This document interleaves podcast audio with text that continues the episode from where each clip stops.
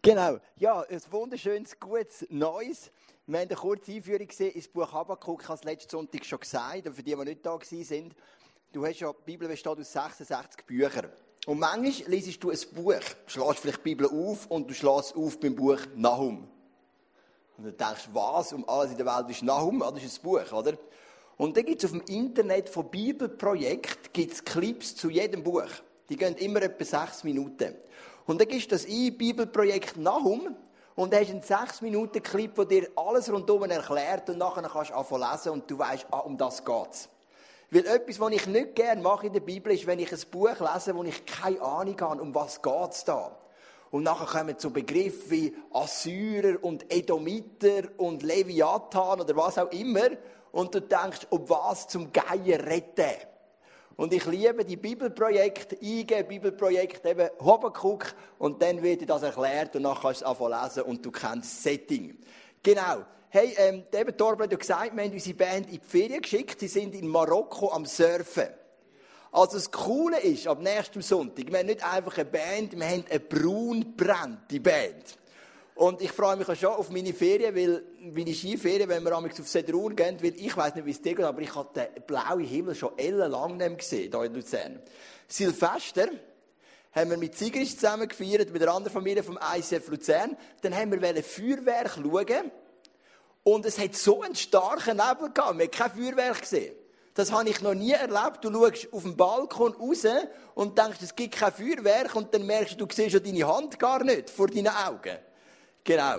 Hat jetzt aber nichts zu tun mit der Message. Hey, komm, ich bete noch und nachher gehen wir rein in das Buch Habakkuk. Vater im Himmel, ich danke dir, dass du ein Gott bist, der alles in der Hand hat. So wie wir es jetzt gerade sehen in diesem Clip. Wir haben Fragen, wir haben Zweifel, wir haben Krisen in unserem Leben, aber du stehst drüber und du hast sie in der Hand. Und ich bitte dich, dass du uns heute hilfst, zu lernen, was ist ein reifer Umgang mit Fragen, die wir haben an dich. Amen. Der Habakkuk, das ist ja ein spezielles Buch in der Bibel. Weil normalerweise es gibt 17 Prophetiebücher in der Bibel und die meisten davon funktionieren so, dass der Prophet eine Botschaft bekommt von Gott und er gibt es dem Volk weiter. Beim Habakkuk, der startet ganz anders. Der Habakkuk hat Fragen an Gott. Also das Volk kommt zum Habakkuk. Der Habakkuk sagt, ich komme auch nicht raus was da Gott vorhat. Und dann stellt er Gott Fragen. Und die Fragen haben immer die gleichen Muster. Das haben wir letzten Sonntag angeschaut. Und genau so sind ja deine Fragen an Gott oft auch. Warum und wie lange noch? Kennst du, oder? Warum ist meine Mutter immer noch krank? Warum muss die Person immer noch so leiden, obwohl wir so viel für sie beten? Wie lange her noch habe ich noch den mühsamen Chef vor mir im Geschäft? Wie lange noch muss ich den mühsamen Nachbar aushalten, der wegen jeder kleinen Lernbelastung reklamiert und so weiter? Das sind immer wieder die Fragen, oder? Ich habe hier Fisherman's Friend mitgenommen. Und ähm, du musst wissen, es gibt so ein lustiges Ritual, das ich habe mit Heinrichs. Das sind die Leute, die euch begrüßt an der Tür. Das heisst, Luzern ist ja bald zehn Jahre alt. Und wir kommen immer, ich komme am 7. Uhr morgen hierher, dann nehme ich eine Stunde Zeit mit Gott, dann hören wir eine Stunde Frühgebet, um 9 Uhr essen wir zusammen zum Morgen, nachher Briefing und Gebet. Und dann merke ich immer, nach dieser ganzen Prozedur, oh Mist, ich habe Mundgeruch.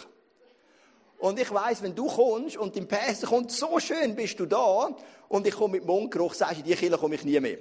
Genau. Dann bin ich, und Heinrich sind immer Fischermänner dabei, immer. Und jeden Sonntag, seit zehn Jahren, und das ist kein Witz, können Sie fragen, gehe zu Susi und zum Reto, oder Susi oder Reto und sage, könnt ihr dir ein Fisherman's geben? Und sie denken immer, wie lange noch, Joel? Wie lange noch? Zehn Jahre, wie lange noch? Und heute Morgen, liebe Freunde, auf dem Weg hierhin hat es eine Tankstelle. Und weißt du, was ich gemacht habe? Ich bin in die Tankstelle und habe mein eigenes Fisherman's gekauft. Und Heinrichs bin ich ganz stolz zu Susi und zu Reden und gesagt, ich habe es geschafft. Nach zehn Jahren. Ich habe meine eigenen Fishermans. Wie lange noch muss ich das aushalten? Oder? Und so ähnlich sind die Fragen vom Habakkuk. Wie lange noch? Wie lange müssen wir die Gewalt aushalten? Wie lange müssen wir es aushalten, dass es uns so schlecht geht? Wie lange müssen wir zuschauen, dass Finden über uns einbrechen? Und das sind so die Fragen, die du kennst in deinem Leben. Ich habe letztes Mal etwas ähm, skizziert. Ich möchte das nochmal kurz repetieren über die drei Phasen von einem christlichen, von einer Nachfolge von Jesus. Meistens, du kommst irgendwann zum Glauben und die erste Phase geht so darauf. Gell, das kennst du, oder? Vom Blessing zu Blessing. Alles klappt am Anfang. Irgendwie bist du so verliebt. Jesus, lesest in der Bibel, es spricht dich an, gehst in Worship, es nimmt dich mit. Jede Predigt spricht dich an. Du bist in der Stadt Luzern, Rush Hour, und du bettest für einen Parkplatz und kaum fahrst du einen, fahrt einer raus und du bekommst den besten Parkplatz. Es klappt irgendwie einfach vieles. Das ist so Phase 1. Das ist oft so einfach die Phase von Sieg zu Sieg, von Blessing zu Blessing es geht so richtig aufwärts. Und dann, und durch diese Phase sind viele von euch durch und gewisse, gerade in der Abend Celebration, wo wir viele junge Leute und die frisch zum Glauben kommen, haben wir viele Leute, die gerade in dieser Phase sind, gibt es eine Phase 2 und irgendwie scheint nicht mehr alles so einfach zu funktionieren.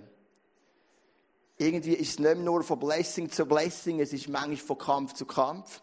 Gewisse Gewohnheiten hast noch nicht überwinden können.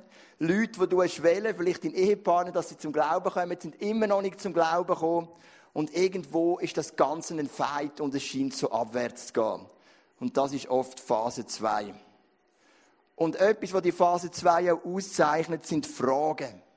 Plötzlich fragst du Gott, warum und wie lange noch. Wie oft habe ich schon versucht, aufhören zu rauchen, sagst du vielleicht. Wieso ist mir immer noch nicht gelungen? Wie oft habe ich schon gebetet für meine Schwester? Wieso will sie immer noch nichts von dir wissen? Und es kommen viele Fragen. Und wenn du Fragen hast, dann hast du zwei Möglichkeiten. Oder drei. Die eine Möglichkeit ist, du gehst auf. Sagst, das mit dem Glauben ist, glaube ich, nicht gewesen. Haben wir gerade erlebt, bei einem Mann haben wir sogar getauft, vor eineinhalb Jahren, voll begeistert motiviert und schlussendlich gesagt, es hat mir alles nichts genützt, es hat mir nichts gegeben. Das ist eine Variante, du gehst auf. Die andere Frage ist, äh, die andere Variante, mit Fragen umzugehen, ist, du verleugnest Du tust es so, wenn es nicht da wäre. Du merkst, ehrlich geht es schlecht, aber wenn die Leute dich fragen, wie geht es, sagst du, es geht mir gut, mit dem Herr geht es mir immer gut. So blöde Antwort, ich habe jemanden kennt, gefragt, wie geht es mir, mit dem Herr geht es mir immer gut. Dachte, du musst mal ein bisschen Bibel lesen, dann weißt du, dass das nicht wahr ist. Ähm, lies mal den Jeremia zum Beispiel. Genau, oder? Und du fährst es einfach verlügen, oder? Das sind eben diese Leute, diese Leute ist an und du hörst die heisere Stimme, so wie ich auch, ein bisschen verkältet. Und sagst, wie geht's dir? Es geht mir super. Ja, aber du siehst schlecht aus. Im Namen Jesus geht mir super, oder? Du kannst vieles verlügen. Zweifel, Fragen, verdrängen in deinem Leben. Und das ist das Zweite. Du kannst aufgeben, du kannst verlügen, oder du kannst, und das werden wir eben lernen vom Habakkuk, einen konstruktiven Umgang mit Fragen entwickeln. Und dann kommt Phase 3, und in der bist du vielleicht jetzt drin, und das ist die Phase, du hast nicht alle Antworten, du hast vielleicht Fragen und Zweifel immer noch, aber du hast so einen Glauben entwickelt. Auf Englisch ist es einfacher zu übersetzen, oder ist es einfacher, der heißt so ein Bad-Glauben. Bad kann auf Deutsch heißen trotzdem oder aber. So ein Glaube, der heisst, obwohl nicht alles gelingt in meinem Leben, obwohl ich nicht alles verstehe in meinem Leben, trotzdem folge ich Jesus nach. Du sagst, ich folge dem Jesus nachher, weil irgendwo in dieser Tiefe von dieser Not bist und dem Jesus begegnet in all diesen Fragen, die du noch hast. Und dann wird dein Glaube reif. Wir haben ein Jahresmotto im ICF Luzern 2020 und das Motto heisst tiefer.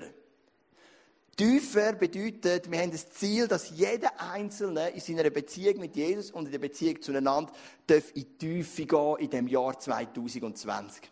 Wir haben in den letzten Jahren so viel geschafft da. Wir haben eine Abend Celebration aufgebaut. Das ist ein riesiger Aufwand. Wir haben in der Zwischenzeit vier Altersgruppen bei den Kids. Wir haben eine Teenagerarbeit aufgebaut. Wir haben diverse Ministries aufgebaut, 14 Small Groups und so weiter. Und wir haben gemerkt, das Jahr ist es nicht dran, etwas Neues aufzubauen, sondern alles, was wir haben, versuchen, in die Tiefe zu bringen. Und das Bild, das ich habe für dich und für mich ist, dass wir am Ende von dem Jahr zurückschauen und merken, dass unsere Glaubenswurzeln sind tiefer geworden. Das heisst im Kolossenbrief, glaub, wir sollen in der Liebe von Jesus verwurzelt und gegründet sein.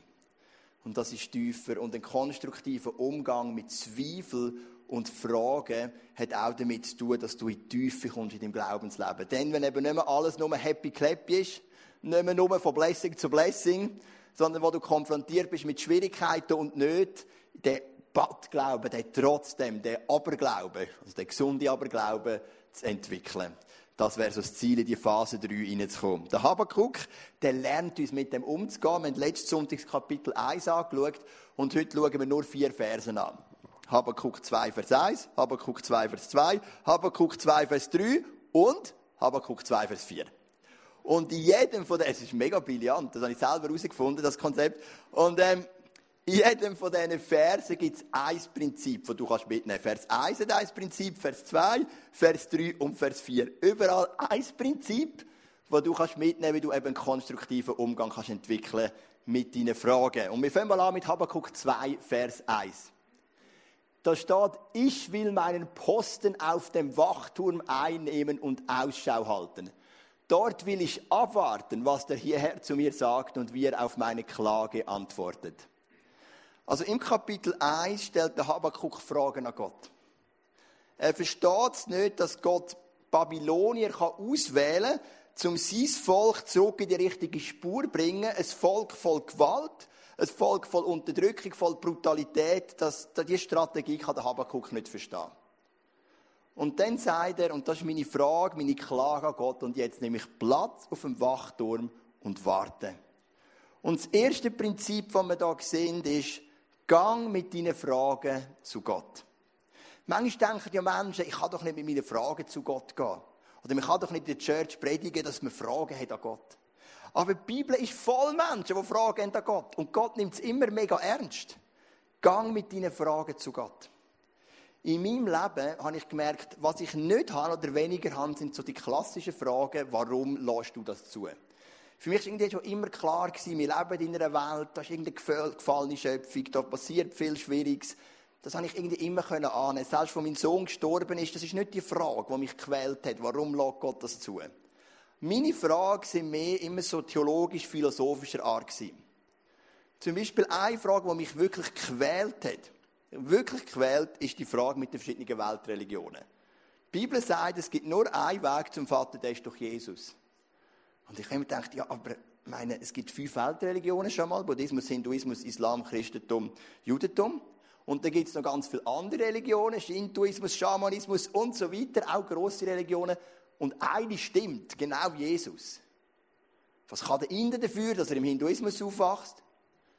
Was kann der Aborigines dafür, dass er bei seiner Religion macht, die Indianer im Schamanismus und die Japaner im Shintoismus? Das kann es doch nicht sein. Und die Frage, die habe ich lange verdrängt. Ich habe sie nicht zugelassen. Und dann habe ich am Ende von meinem Studium meine Diplomarbeit geschrieben über die Weltreligion und bei dieser Frage auf den Grund. Und wenn ich so frage, habe ich immer Angst. Ich habe immer die Angst, was ist, wenn ich nachher meinen Glauben verliere? Was ist, wenn ich zum Schluss komme, alle Religionen sind gleich und wahr? ja, ich muss einen neuen Job suchen. Da kann ich nicht Pastor sein. Und ich habe keine Ausbildung. Ich habe nur Theologie studiert, sonst nichts. Für mich kann man für nichts brauchen, außer für das, was ich da mache. Oder? Ich meine, die meisten Pfarrer, die ich kenne, die haben irgendwie ein Architekturstudium noch vorausgemacht oder irgendetwas und die können da easy zurück in den Job. Aber ich, was soll ich schon bringen? Gut, ich habe noch zwei Jahre als Lagerist geschafft. Gewaltig. Und noch Rezeption, Nachtschichten, kann ich auch noch bieten. Nachtschichten in der Rezeption. Genau, meine ganze Berufserfahrung. Und ich war sieben Tage lang Zügelmann. Genau, okay. Das ist wahr. Alles, was ich kann. Genau. Und so, und nachher, ich habe immer so Angst gehabt vor diesen Fragen. Aber das Krasse ist, ich habe mich hineingegeben in die Weltreligionen. Buddhisten interviewt, Hinduisten, Moslems, alles Zeug. Habe die Diplomarbeit geschrieben. Weißt du, was ist passiert? Ich bin näher gekommen zu Gott. Es hat meinen Glauben gestärkt. Später ist eine zweite große Krise gekommen, das ist das Thema Hölle. Wieso lädt liebende Gott die Hölle zu? Mann, wir leben 80 Jahre heutzutage. Vor 200, 300 Jahren war die Lebenserwartung noch 40 Jahre, halb so lang. Ich wäre jetzt tot, mathematisch.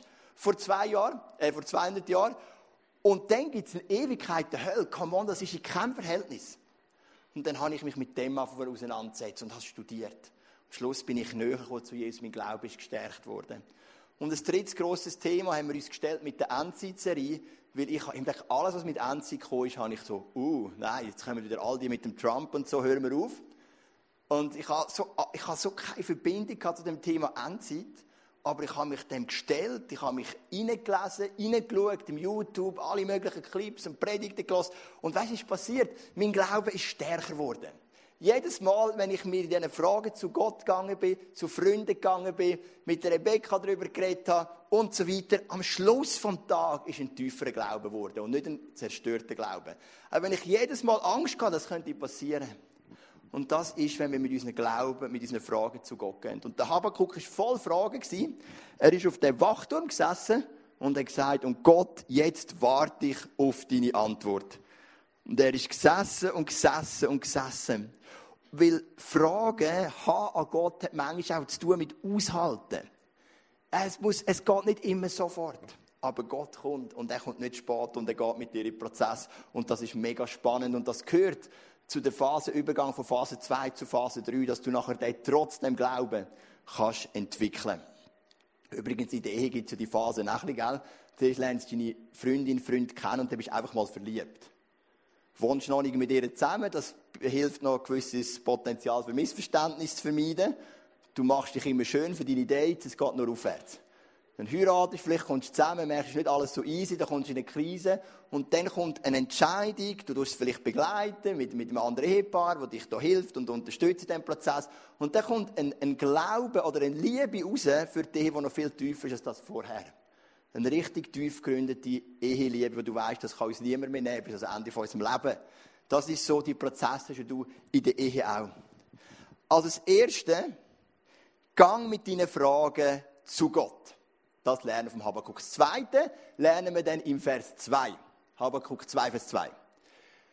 Da antwortete mir der Herr und sagte, was ich dir jetzt zeigen werde, sollst du säuberlich auf Tafeln schreiben, damit es jeder mühelos im Vorbeigehen lesen kann.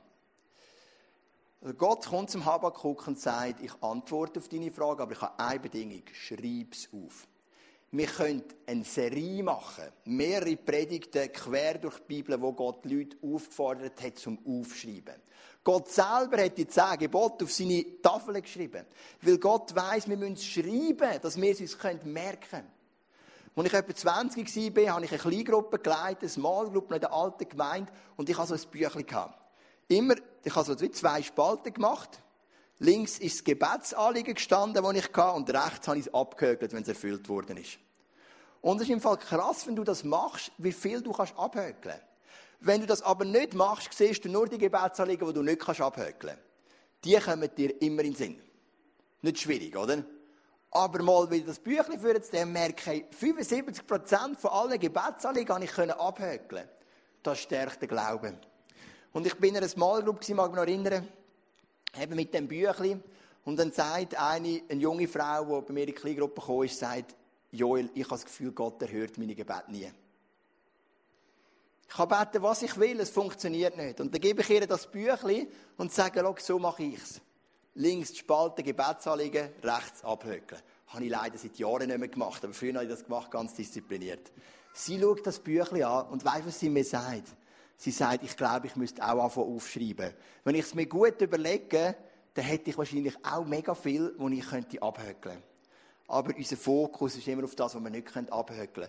Darum aufschreiben, aufschreiben, aufschreiben. Vielleicht bist du da und du sagst dir, Joel, ich hasse Schreiben.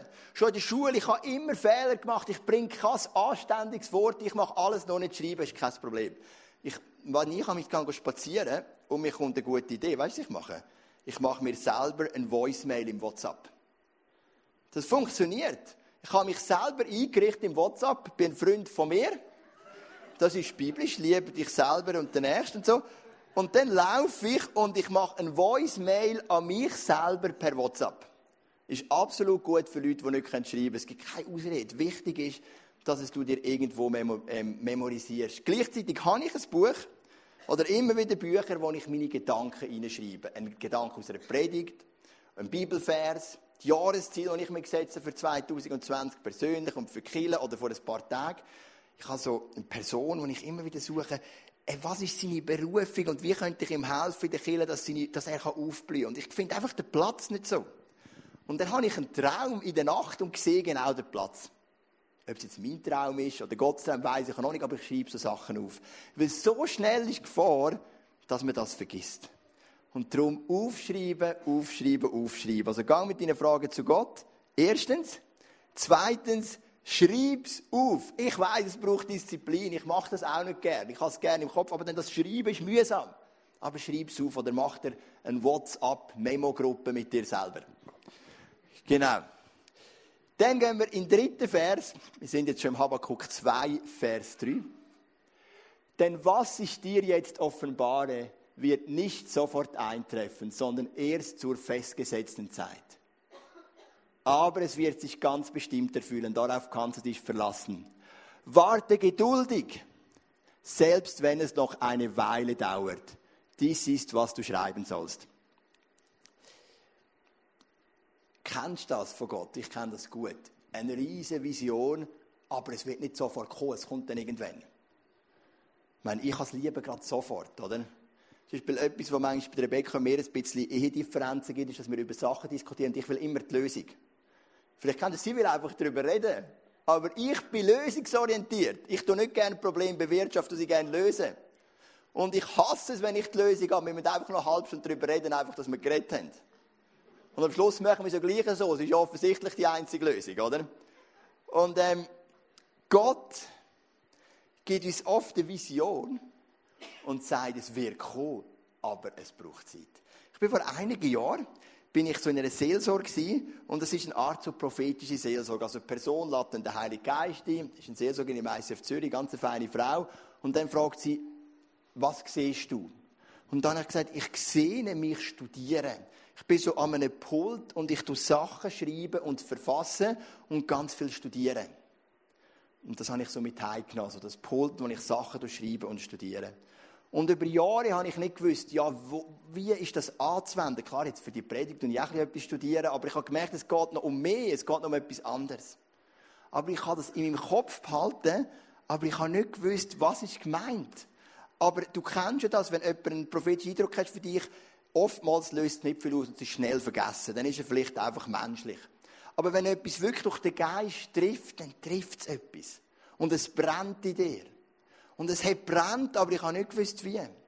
Und ziemlich genau vor einem Jahr ist dann die Anfrage gekommen, ähm, für die theologische, für den Field Developer Theologie, für das ISF Movement, also das ISF Movement zu unterstützen. Unter anderem habe ich jetzt diese Woche ein Paper verfasst zum Thema Homosexualität, wo dann ähm, in die Vernehmlassung geht mit der Movement-Leitung. Wir schauen dann, was bringen wir und was nicht und so weiter. Und ich habe gemerkt, jetzt nach Jahren ist etwas passiert, äh, wo Gott schon lange über mich gesehen hat. Aber manchmal braucht es so viel Geduld. Wie oft hat der Ed und Susi Heinrich sich gefragt, wann kommt Joel endlich mit den eigenen Fishermans? Sie haben nie aufgegeben, dafür zu beten und heute ist der Tag gekommen. Das ist ein miserables Beispiel. Aber äh, genau. Ja. Äh, ich habe hier eine kleine Tabelle von Männern, die auch viel Geduld gebraucht haben. Der Josef. 13 Jahre gewartet. Von dem Moment, wo er als Sklave auf dem Markt gekommen ist, Sklavenmarkt angekommen ist, bis er dann aufgestiegen ist als Vize-Pharao. Dann haben wir ähm, den Abraham. 25 Jahre gewartet. In dem Moment, wo Gott ihm gesagt hat, du wirst Nachkommen haben, so viel wie Sterne am Himmel und Sand am Meer. Und der Abraham hat geglaubt. Aber er hat 25 Jahre gewartet, bis der Isaac gekommen ist. Dann haben wir den Mose, oder Jesus, oder genau, den Mose, der hat 40 Jahre Schaf gehärtet. Ich meine, stell dir vor, Gott ist so krass, der hat Mose seine seine Lebensaufgabe hat angefangen mit 80. Mit 80 ist er zurückgekommen und hat das Volk Israel rausgeführt aus Ägypten. Und das ist nach 1. Mose Kapitel 6. Weil im 1. Mose Kapitel 6 heißt, dass Gott die Lebensjahre auf 120 Jahre begrenzt hat. Und der Mose ist ja genau 120 geworden. Also wir reden hier nicht von den Zeiten, was 900 Jahre alt geworden sind. Dann ist ja 80 noch nicht. Der wäre Teenager, oder? Aber äh, wir reden nicht von dieser Zeit. Der hat 40 Jahre Schaf gehärtet, bis dann der, Dornbusch gekommen ist und dann wirklich seine Lebensvision angefangen, der das Volk Israel ausgeführt hat. Jesus selber 30 Jahre gewartet für seinen dreijährigen Dienst. Warten ist eine wichtige geistliche Disziplin. So viel in unserem Leben mit Gott hat zu tun mit Geduld. Gib nicht auf und bist geduldig. Ich habe so einen herzigen Clip gefunden zum Thema Geduld. Genau, es ist wirklich ein Clip mit ein paar ganz tiefen Wahrheiten.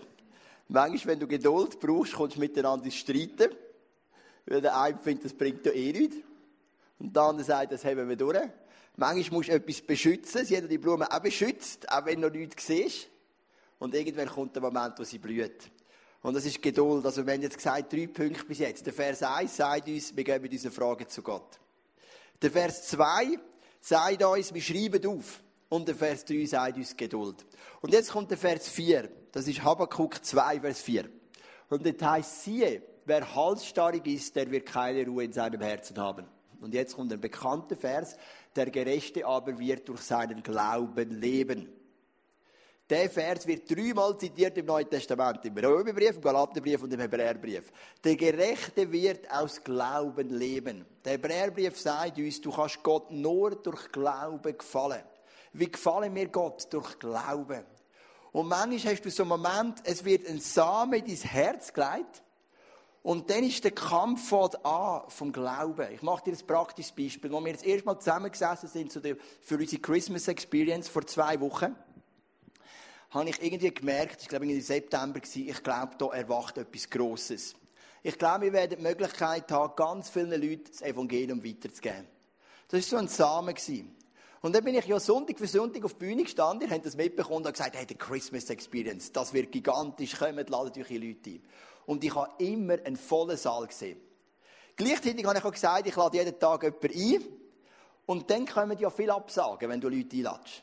Und es ist dann immer so der Feind mit dem Glauben. Irgendwo siehst du im inneren Auge viele Menschen mit dem Evangelium berührt, im nächsten Moment kommt wieder eine Absage und du denkst, am Schluss stehe ich, glaube ich, da. Und dann bist du in der Small Group und dann sagt dann, ja, mega cool, dass wir Christmas Experience machen. Wir sind dann leider nicht da, wir sind dann in Kanada und ja, wir sind leider auch nicht da, wir haben Familienfest und so. Und der Glaube wird immer kleiner. Und dann baust du ihn wieder auf, kommt wieder eine gute Nachricht, dann sagt eine, ja, meine ganze Familie kommt, ich alle eingeladen, wird mega cool. Dann gehst du wieder ins Gebet, dann ist wieder eine Sitzung und merkst, alle sind so motiviert. Und es ist so ein Kampf mit dem Glauben. Und es ist nicht etwas Einfaches. Ich finde im Fall, dass einer der strengsten Jobs als ein Pastor ist, der Glaube immer zu behalten. Weil du als Kirchenmitglied, du hast das Recht, finde ich, auf einen Pastor, der mit Glauben vorangeht. Und das Ringen um Glauben ist etwas mega Intensives. Gerade mir fällt das schwer und ist verbunden mit so viel Gebet, mit Fasten, mit Austausch mit Freunden, mit Ermutigung, Entmutigung, all die Wellenbäder und dann wieder einstehen und sagen, mal im Glauben, wir gehen weiter.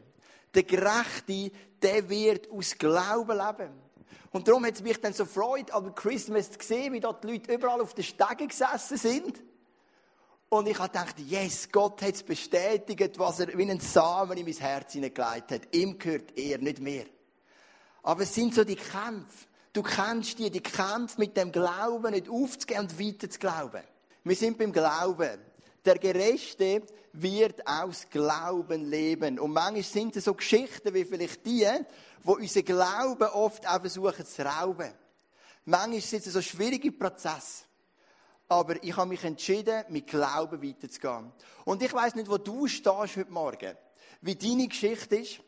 Mit Gott. Wo deine Fragen sind, wo deine Zweifel sind. Aber was wir nachher machen wollen, ich möchte das Abend mal nehmen. Und du darfst zu uns kommen mit deinen Fragen, mit deinen Zweifeln, nimm das Abendmahl und bring sie einfach zu Jesus.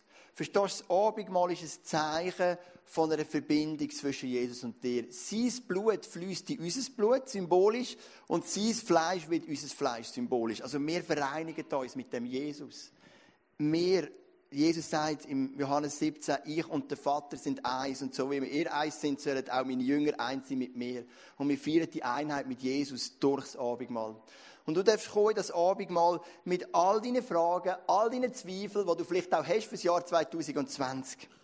Und dann werden wir den nächsten Sonntag starten in eine neue Serie. Ich möchte dir noch ganz kurz vorstellen. Die Serie heißt Words, wie die Bibel dich inspirieren kann. Ähnlich wie wir letztes Jahr vier Sünden gemacht haben, über wie kannst du Gottes Stimme hören, machen wir da mal fünf Sünden, wie kannst du die Bibel lesen. Gewinnbringend für dich. Und nächsten Sonntag fange ich dann an mit der Serie, falls Baby dann nicht gerade kommt, äh, mit dem Thema wissenschaftliche Fakten zur Bibel. Wird mega interessant. Yes, genau. Komm, steh doch noch auf und ich werde für dich noch beten. Vater im Himmel, ich finde es so cool, dass in der Bibel Menschen beschrieben werden mit Fragen, die du ernst nimmst. Es ist der Habakkuk, es ist auch ein Hiob, es ist ein Thomas und so weiter und so fort ein David in den Psalmen. So oft verstehen wir vieles nicht. Oder auch ein Salomo im Buch der Prediger. Aber du nimmst uns ernst mit unseren Fragen, mit unseren Zweifeln. Und ich bitte dich, dass was heute passieren darf, ist so die Phase 3, der Badglauben, der trotzdem Glauben, der aber ich gehe weiter glauben, auch wenn ich nicht alles verstehe.